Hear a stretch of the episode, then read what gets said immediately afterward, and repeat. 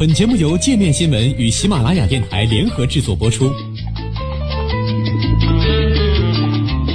界面新闻五百位 CEO 推荐的原创商业头条，天下商业盛宴尽在界面新闻。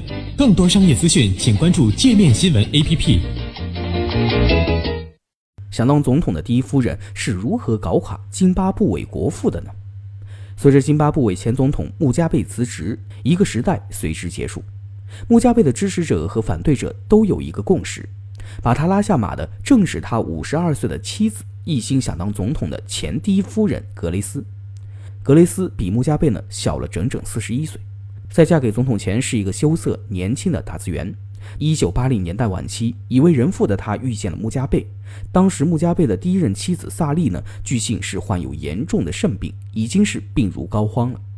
那在这期间，格雷斯呢成了总统的情妇。一九九二年，萨利去世了。一九九六年，格雷斯正式成为第一夫人，与穆加贝呢育有三个孩子。格雷斯最早声名外扬的是他对时装奢侈品的狂热，媒体称他为“古奇格雷斯第一购物狂”。在这个穷的一度连钱都印不起的国家，格雷斯穷奢极欲且高调张扬的行为呢，与很多填不饱肚子的普通老百姓呢，是形成了一个鲜明的对比。二零零八年起，情况呢出现了新的变化。格雷斯换下了时装，穿上了军装，头戴贝雷帽，紧握拳头，开始频繁地出现在穆加贝领导的执政党金明盟的竞选活动现场。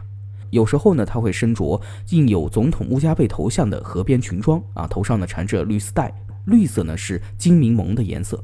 那到了二零一四年，尽管还从未正式宣告进军政坛，但格雷斯想要取代年迈丈夫的野心呢，已经是暴露无遗了。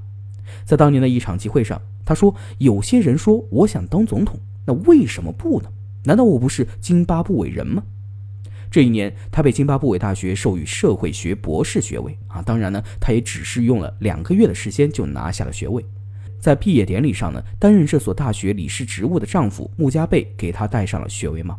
同年的十二月，他被授予领导金民盟妇女联合会的权利，在该国的核心决策圈占据了一席之地。随着势力壮大。他一边在全国展开声势浩大的竞选运动，一边挟夫君以令诸侯，攻击潜在的对手。他指控当时声望较高、可能会接替穆加贝的时任副总统穆居如及其盟友阴谋刺杀总统，导致后者很快遭到撤职，并被政府清理门户。就这样，这位被形容为粗鲁暴躁的第一夫人，在不到两年的时间里，就把十几位处于金密盟权力核心的高层人物呢是拉下了马。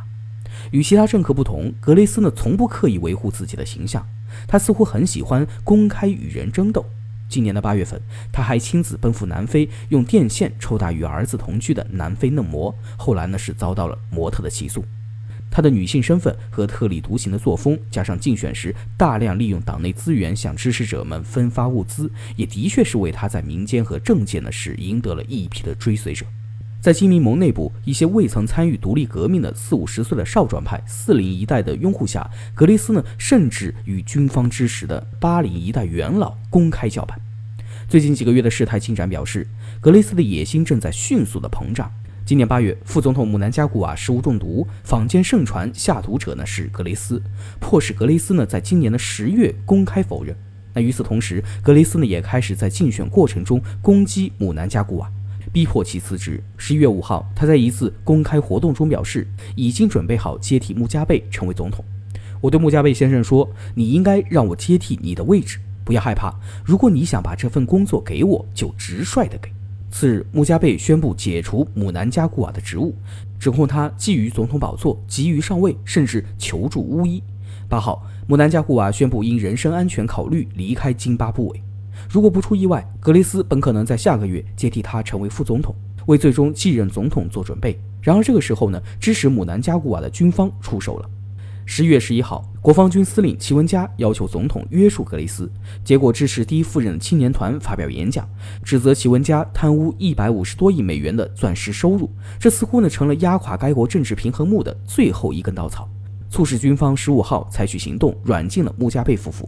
如今，随着穆加贝的下台，格雷斯及其拥趸的势力呢，也是被连根的拔起，就像他的总统梦一样。